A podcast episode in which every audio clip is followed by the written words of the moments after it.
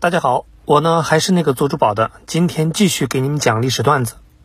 话说这个南宋时代呢，是外部生存环境恶劣，那是前有金国东北虎，后有蒙古草原狼，可以说呢是一个比一个凶猛。而内部呢也好不到哪儿去，政治腐败，价值观混乱，歌舞升平之下，社会危机四伏。总结一下，那就是俩问题：对外呢是战还是和？对内呢怎么活？可以说呢，南宋是一个既软弱又迷茫的时代。软弱时代呢，大家都会呼唤英雄，岳飞就是那个时代的英雄。那迷茫的时代，大家就会呼唤圣人，而南宋时代的圣人就是理学大家朱熹。可能一提到这个人，很多人就会喊伪君子、糟粕、禁锢妇女的淫。但是说句公道话，作为著名的理学家。朱熹对后世的影响是很大的。如果不了解朱熹，就不能了解那个时代的女人，甚至不能了解此后一千年的中国。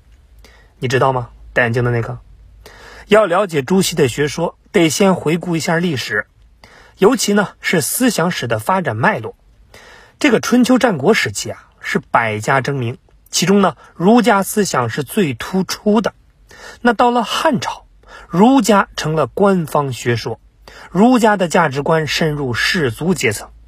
那问题就来了，儒家的价值观是什么呢？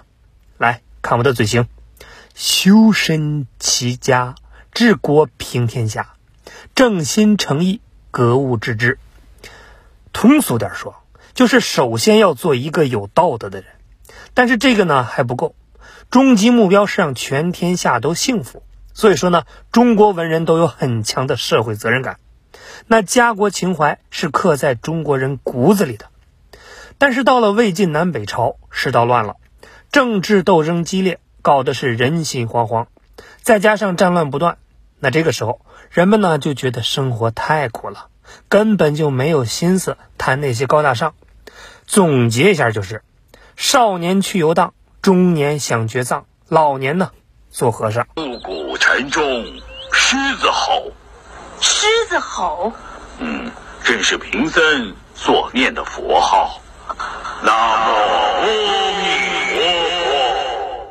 此时，这个道教和佛教是逐渐兴起，他们追求的是个人精神的解脱，比儒家接地气儿多了。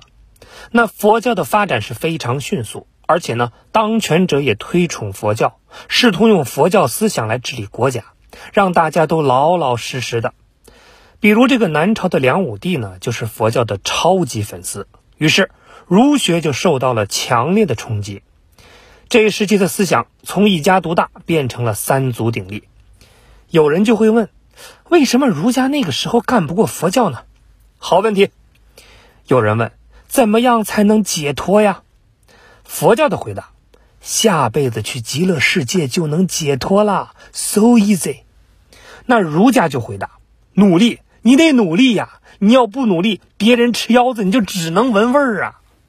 所以呢，你看，显然佛教就让人感觉更安逸。要按照儒家的那个要求去做事儿，太累了。那到了晚唐，战乱频繁，人们根本就不讲道理，谁有刀谁就是爸爸，可以说是武力呢压倒一切。后来呢，北宋统一了，情况也没有好转呢。商品经济发达，大家又开始崇拜权力和金钱，道德观念还是不怎么样。儒家是越来越被边缘化。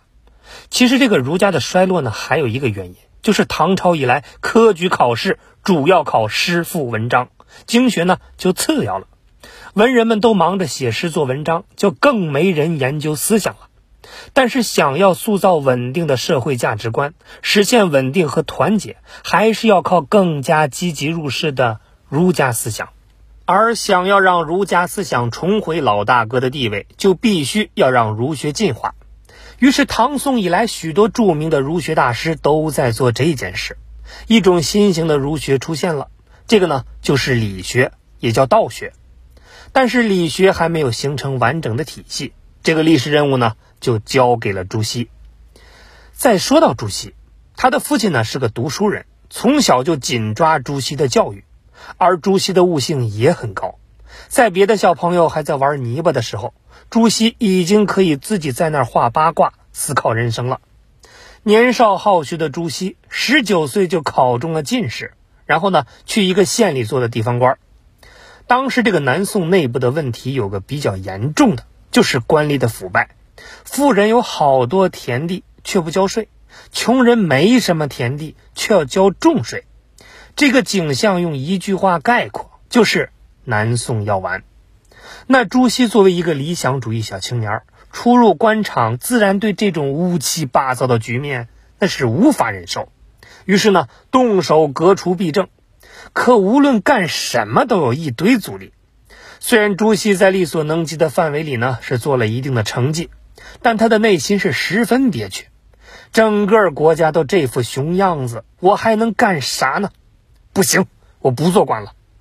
朱熹呢，是终于想到了，他觉得当官能力有限，我要在思想上拯救南宋。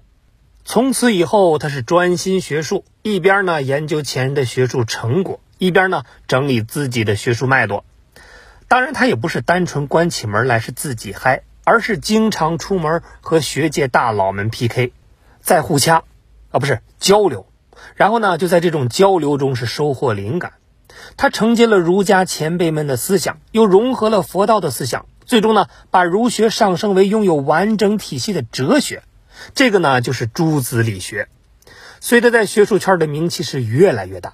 简直呢就成了学术带头大哥，朝廷就听说了，几次请他出山做官，最后呢躲不开，又进入了体制内。当然，更主要的是，他也想看看自己研究多年的理论到底能不能联系实际。毕竟人们对他的期望值这么高。可是朱熹在此后的数次公务员生涯中，那都是救火员的存在。不是闹灾荒，就是农民起义，随便哪个呢，都是一个火坑。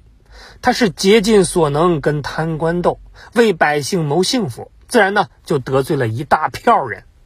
朱熹又开始思考了：国家这么烂，还得从根本上解决问题。要想国家治理好，必须表率领导搞。不知不觉呢，他就迎来了晚年时光。这次新皇帝宋宁宗让他给自己当老师，条件呢？很简单，首都户口、五险一金、专职保姆、公车接送、定期体检、公费旅游等等。不过，虽然朱熹是满怀希望要教好皇帝，但他没想到一场政治风暴呢在等着他。原来，当时这个朝廷里呢有两大派，一派呢是韩托胄为首，一派呢是以赵汝愚为首。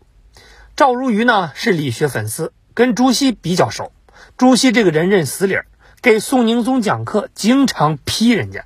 宋宁宗感觉朱熹跟唐僧差不多，把自己搞得一个脑袋两个大，于是呢，就当了四十六天的老师，朱熹就被驱逐了。他呢，也成为体制内丢工作速度最快的人。其实呢，也不怪丢工作，因为朱熹的理论要求皇帝克制自己，做个道德标兵。你想，他能平静，你能平静吗？限制皇权，这还了得！被皇帝驱逐，韩托胄一伙呢就趁机攻击理学。多说一句，这个韩托胄是干什么的？都知道，这个南宋呢有位民族英雄岳飞，他呢被奸臣陷害而死。其实呢还有一位主战派的英雄，就是这位韩托胄。当年同样作为主战派的韩托胄，在岳飞死后，极力主张朝廷追封岳飞做了鄂王。而这位韩托胄本来是北宋名臣韩琦的五世孙，姨妈呢是太皇太后吴氏，而宋宁宗的韩皇后还是他的侄孙女。虽然他没有做成高官，但因为拥立宋宁宗继位有大功，所以呢成了宋宁宗的亲信。当时韩托胄一边与金军讲和，一边筹划抗金大计，而秦桧的传人史弥远呢就密奏皇帝。请求朝廷诛杀韩托胄，以换取金兵退军。再加上皇宫里有位一直深恨韩托胄的杨皇后，撺掇皇上上奏宁宗除掉他。最终，韩托胄还是死在了杨皇后的手里。那韩托胄这个人呢，是性格粗率，有雄才无大略。执政十三年，他是斥道学，尊岳飞。虽然用人不当，但始终是大节没丢。不过，因为后世的儒学生啊，多是程朱门人，因为成见，所以在编纂《宋史》的时候，就把韩托胄列入了奸臣传里。那咱们再回到朱熹，就这样，韩托胄把赵汝愚这些理学宗派是全部干掉。于是呢，他们在当时就掀起了一场封禁理学的运动，理学甚至是其他学派的思想都被禁掉。那朱熹的学生们罢官的罢官，流放的流放，史称呢庆元党禁。后来还有人上书弹劾朱熹，列举了朱熹的罪状，有的呢是扣帽子，有的就是攻击朱熹私生活不检点。你想，向来以理学大师形象示人的朱熹。破坏他的人设，比什么攻击都要好使。而朱熹当时落魄之极，面对这些脏水已经是无力辩解，而且有些罪状是非常难听。